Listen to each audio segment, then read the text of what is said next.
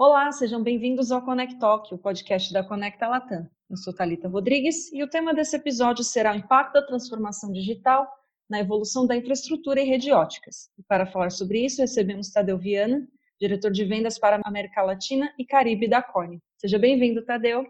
Obrigado, Talita. É um prazer falar contigo. A gente que agradece.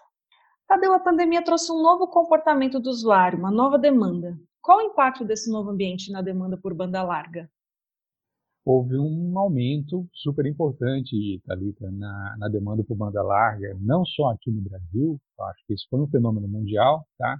Isso principalmente por quê? Por conta da, da nova realidade que, que a gente está vivendo. A pandemia, ela levou muita gente ao distanciamento social, o pessoal começou a precisar trabalhar desde casa, estudar desde casa, até o lazer passou a ser feito dentro de casa.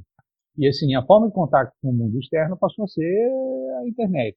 Dessa forma, quem não tem né, uma banda larga eficiente não consegue se conectar e trabalhar de forma remota, não consegue participar das aulas virtuais, no caso dos estudantes, e não consegue nem assistir a sua, a sua série favorita. Tudo isso competindo quase que ao mesmo tempo, porque numa família com muitas pessoas, você tem mais de uma pessoa que pode estar trabalhando, mais de um que está estudando em casa. Então, assim, uma necessidade muito maior de banda larga. Inclusive, um fenômeno interessante também, que foi a migração da, da banda larga é, é, celular para a banda larga fixa. Enquanto que antes da pandemia a gente se conectava muito pelo celular e usava muito a banda do nosso serviço celular, 3G, 4G, na medida que as pessoas ficaram em casa, o celular continua sendo, obviamente, um dispositivo super usado. Mas esse, esse celular agora é conectado à rede wireless, que por sua vez está conectada à banda larga fixa da casa. Então a banda larga fixa da casa passou a ser mais importante do que a banda larga celular. Certo. E essa nova demanda trouxe novos modelos de negócios para as operadoras. Como as operadoras estão trabalhando esses novos modelos e o quanto isso pode ajudar a monetizar os produtos e serviços? A grande, digamos, dificuldade ou desafio das operadoras é o seguinte: você tem uma demanda importante por banda larga, essa demanda veio para ficar, ou seja, mesmo passada a pandemia, mesmo com a volta das pessoas poderem sair de casa, mas as pessoas, na verdade, experimentaram e gostaram do fato de poder fazer muita coisa desde casa. O crescimento da economia digital é um bom exemplo. Então, é uma demanda grande que veio para ficar e a operadora ela tem agora que atender, capturar essa oportunidade de negócio. Para as operadoras, isso é uma oportunidade de negócio. O problema é, o Brasil é um país continental e a gente conseguir criar a infraestrutura, a infraestrutura necessária para que todo mundo tenha uma banda larga legal em casa, ela não se faz da noite para o dia e ela também implica um certo custo. Então, o desafio das operadoras hoje é o quê? É conseguir ter um volume de investimentos importante para conseguir crescer a rede de fibra ótica, levar a fibra ótica para todas as casas, porque a fibra ótica é o caminho para que todo mundo tenha uma conectividade legal em casa, tenha uma banda larga e consiga se conectar desde casa embora o custo né, das conexões por fibra ótica tenha caído de uma forma exponencial nos últimos anos, mas a gente ainda está falando de milhões de conexões, o país é um país de 70 milhões de casas. Hoje, a gente tem mais ou menos ali 20% dessas casas conectadas por fibra ótica, ou seja, falta muita coisa. A, a que falta é aquela casa que não está numa grande cidade, numa metrópole como São Paulo Rio de Janeiro, são em municípios médios, um pouco mais afastados. Então tem um custo. Aí o desafio do operador é o seguinte, cara, como é que eu faço isso rápido? Como é que eu faço isso com um investimento também que não seja muito grande, para poder capturar essa oportunidade de negócio para mim, que é conseguir oferecer banda larga, já que todo mundo está precisando disso. Então essa, essa é a dificuldade, é como você consegue rapidamente capturar isso aí e você consegue fazer isso com o um mínimo de, de investimento. Nesse, nesse contexto, né, começam a aparecer, claro, ideias criativas, do tipo, puxa, mas construir a rede de telecomunicações, construir a rede de fibra ótica, será que eu tenho que fazer isso com meu dinheiro próprio? Ou será que eu posso arrumar sócios, empresas que construam a rede para mim e que no fim eu consiga usar a rede que outras empresas estão construindo? Será que eu posso compartilhar a rede? Ou seja, será que uma rede que foi construída por um terceiro pode ser compartilhada por mim e por outro? Ou seja, são formas de construir essa rede rapidamente, mas de uma forma um pouco mais barata, de uma forma que não esgote os investimentos das, das operadoras. Esse é o caminho que as operadoras estão tentando, estão tentando seguir. Entendi. Sabemos que não é possível os operadores estarem em todos os lugares. É, você pode falar para a gente sobre o compartilhamento de rede e como os operadores estão trabalhando para atender essa demanda? Então, compartilhar a rede, é sobre, sobre isso que eu estava falando na pergunta anterior, é a ideia que a operadora tem nesse momento de, puxa vida, ainda custa muito dinheiro, ainda dá muito trabalho construir uma rede, como é que eu faço para arrumar um sócio, arrumar alguém que, assim, me ajude a construir essa rede e depois é, a, o, o, custo total de construção da rede ele acabou ficou, ficando menor para todo mundo. Assim, a, a, nova forma de fazer isso, ela vem através de um, de um terceiro normalmente. Então, um terceiro que não é um operador que atende o cliente final, ele normalmente ele constrói a rede, ele é especializado nisso e ele vai alugar aquela rede para uma ou para duas operadoras. Então essas duas operadoras vão compartilhar a rede desse terceiro esse terceiro não compete, ele não tem competição contra as duas operadoras lá, porque na verdade os clientes finais, né, os milhões de usuários, continuam sendo atendidos pelas duas operadoras. E esse terceiro está na retaguarda com uma rede que a gente costuma chamar de rede neutra. Por que uma rede neutra? Porque ela não pertence nem à operadora A, nem à operadora B, mas ela está sendo usada pela operadora A, pela operadora B, e se aparecer uma operadora C, acaba ficando melhor ainda, porque o modelo fica cada vez mais viável à medida que mais operadoras fazem uso daquela, daquela rede neutra. Tem até uma expressão em inglês para isso chamada neutral host. Tá? O que é neutral host? É exatamente esse terceiro que construiu uma rede, ele é o anfitrião dessa rede neutra, ele oferece essa rede para as operadoras, cada operadora usa seu pedacinho na rede, o custo para cada operadora é menor e elas conseguem construir a rede então mais rapidamente e oferecer o serviço com mais velocidade para os usuários finais. Entendi. Você comentou sobre as redes neutras, né? E definiu também. Você pode falar um pouquinho mais sobre isso e o quanto isso vai viabilizar a cobertura para atender o usuário? Claro, claro que sim. É uma, é uma, uma tendência super importante. Essa foi uma tendência que começou com as redes de celular. Então você via que várias operadoras começaram a compartilhar as suas torres de cobertura celular. Você pode pensar que alguns anos atrás aconteceu uma coisa parecida com as redes de celular, que foi com a explosão celular no país. Você tinha que aumentar a cobertura. Aumentar a cobertura implica em espalhar um monte de torres de celular pelo país inteiro. Mas se cada operadora começasse a construir as suas próprias torres, ia ser torre para todo lado, cada operadora ia gastar muito dinheiro. Vai aparecer um terceiro, começou a construir torres para as operadoras e alugar essas torres de celular para as operadoras. O que a gente está vendo hoje com as redes de, de fibra ótica, que é ver banda larga para os clientes, é um fenômeno muito parecido. Então, vem o terceiro, constrói essa rede, oferece às operadoras, as operadoras, elas usam dessa rede o que elas esperam, por exemplo, eu construí uma rede em todo o estado de São Paulo, para citar um exemplo.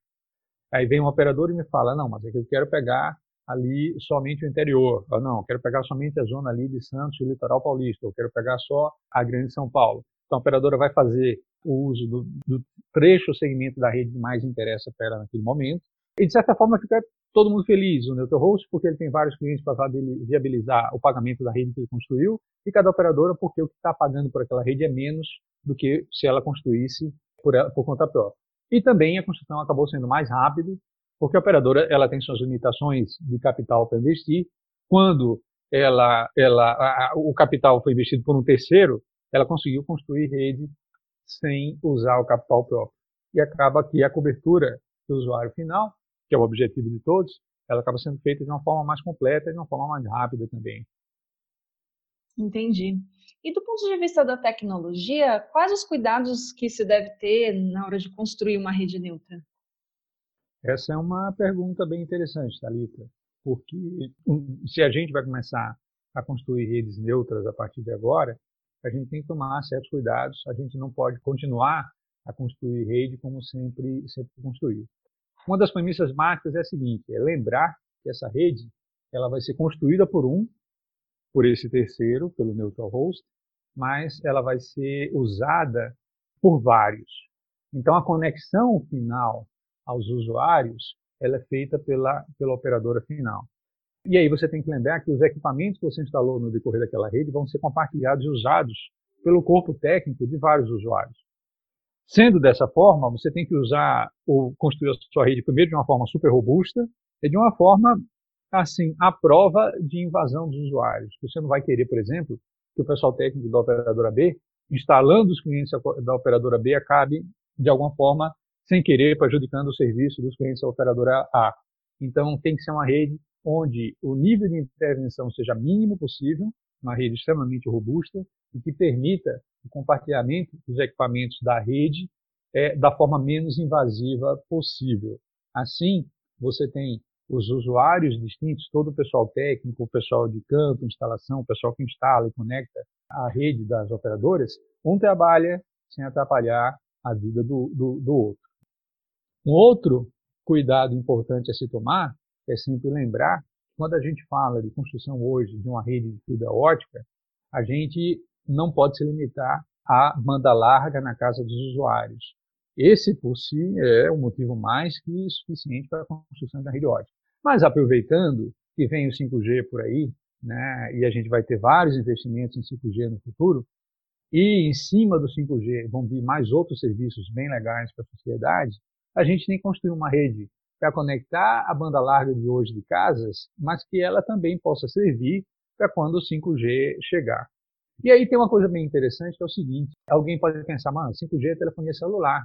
Então é só colocar ali antenas e não precisa de fibra ótica para nada. Esse é um pensamento equivocado. Na verdade, todas as antenas de 5G elas se conectam à operadora por meio de fibra ótica. E a quantidade de antenas com 5G ela cresce muito. O 5G vai permitir né, aos usuários uma conexão muito mais rápida, com melhor qualidade do que o 4G. Isso não é de outra forma, senão através do, quê? do crescimento do número de antenas. Então acaba que a rede 5G ela fica muito mais parecida com a rede que a gente hoje fala de levar fibra ótica para todas as casas.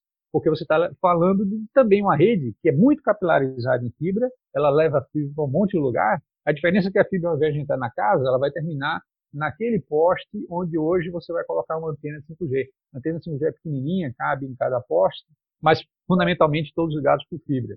Então, outro cuidado importante na construção dessa rede neutra é que ela seja uma rede convergente. O que é uma rede convergente?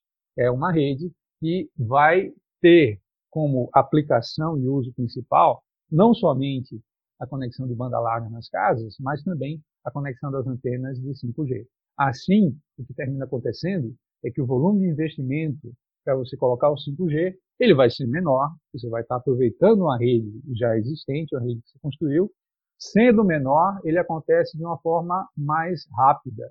E, a, e aí a cobertura do 5G ela vai crescer também rapidamente, porque ela vai ser feita de forma concomitante com a cobertura de fibra ótica nas casas. Certo. E outros modelos de compartilhamento de redes? Franquias seriam um deles? Sim, a franquia também é uma forma, dentre esses conceitos criativos que a gente estava comentando, né? de você construir mais rede com menos investimento, a franquia é uma possibilidade super interessante. Inclusive, tem várias operadoras aqui do país que já estão fazendo uso dessa modalidade também. Enquanto, qual é a diferença da franquia tá, para o uso de um, de um neutral host, uma rede neutra? Enquanto o neutral host ele está se limitando realmente à construção da rede e não tem nenhum contato com o usuário final, no modelo de franquia, a operadora ela delega para o franqueado mais responsabilidades. Então, o franqueado ele vai construir a rede e, além disso, ele também vai fazer a conexão do usuário e vai fazer a interação do usuário final. É por isso até que o nome franqueado é usado, né? parecido com aquele conceito que a gente tem no comércio, você tem uma loja de shopping que usa a marca, uma marca, digamos, mais conhecida e usa toda a filosofia, todas as metodologias daquela marca, mas no fim, quem opera a loja é o dono lá da loja, que não é um funcionário da marca. Então, na franquia de telecomunicações é parecido. Então, você vai, por exemplo, pega uma determinada cidade, normalmente o modelo de franquia é para pequenas e médias cidades, e você confia a construção de rede naquela cidade a um franqueado da cidade, que vai construir a rede e também vai se encarregar de quê? Da relação com os clientes finais. Claro, tudo seguindo a metodologia da grande operadora, seguindo os processos, seguindo os sistemas da grande operadora, etc., mas a operação disso sendo feita por esse terceiro, por esse franqueado, seria o caso. Então, esse é um modelo também que vai ser exercitado aí, já está começando e vai ser bem exercitado nesses próximos anos. É uma alternativa a mais para quê? Para conseguir compartilhar a rede conseguir fazer com que a internet, a banda larga, a fibra ótica, no fim das contas, chegue para mais usuários. Acho que até meu cachorro concorda com isso. Sim, muito interessante, Tadeu. Conversamos hoje com Tadeu Viana, diretor de vendas para América Latina e Caribe da Corning. Muito obrigada pela sua presença, Tadeu. Sempre um prazer, Thalita. A Corning é patrocinadora Gold do Fiber Broadband Digital Experience, uma das sessões do nosso evento online Telco Transformation Latam, que acontecerá entre os dias 25 e 27 de agosto. Para maiores informações, acesse o site da Conecta. Obrigado por nos escutar e até o próximo episódio.